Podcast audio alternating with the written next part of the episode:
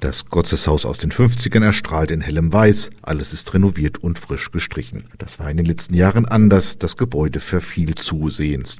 Denn weil keine Gläubigen mehr kamen, wurde das Gotteshaus vor zehn Jahren geschlossen und entweiht. Jetzt haben Elisabeth Felber und ihr Mann St. Elisabeth gerettet. Wir finden, dass so ein schönes Gebäude mit so vielen Erinnerungen erhalten bleiben muss. Und ja, und dann kam diese Idee halt irgendwann mit dieser Event Location, weil wir haben immer schon gern für Freunde und Bekannte gekocht und machen das mit viel Herzblut und mit viel Freude. Und so nahmen die beiden allen Mut und noch mehr Geld zusammen, kauften das Kirchengebäude und bauten es um zu einem Ort zum Feiern, aber auch zur Einkehr.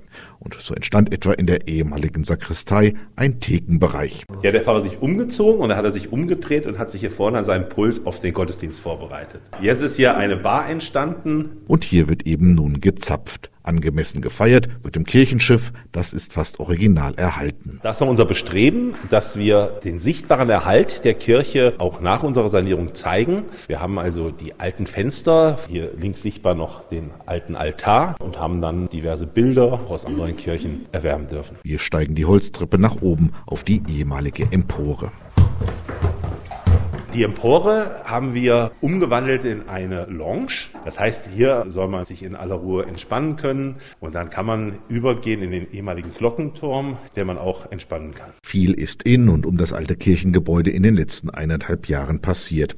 Aus dem Schandfleck ist ein Schmuckstück geworden und das finden auch die Nachbarn. Ich finde das eigentlich ganz gut, weil es war ja am Anfang ziemlich verfallen. Plötzlich wird sie wieder hergerichtet und es ist eigentlich recht gut, dass es wieder so geworden ist. Und wenn das ehemalige ehemalige Kirchengebäude ein Ort zum Feiern und gleichzeitig zu einem Ort der Stille und Einkehr werden kann, dann haben Christoph und Elisabeth Felber alles richtig gemacht. Und da finden wir diese Kirche hier als Bindeglied für Leute, die jetzt am Zweifeln sind, dass die einfach hierher kommen und hier verweilen und ein bisschen zur Ruhe kommen und vielleicht über das eine oder andere nachdenken.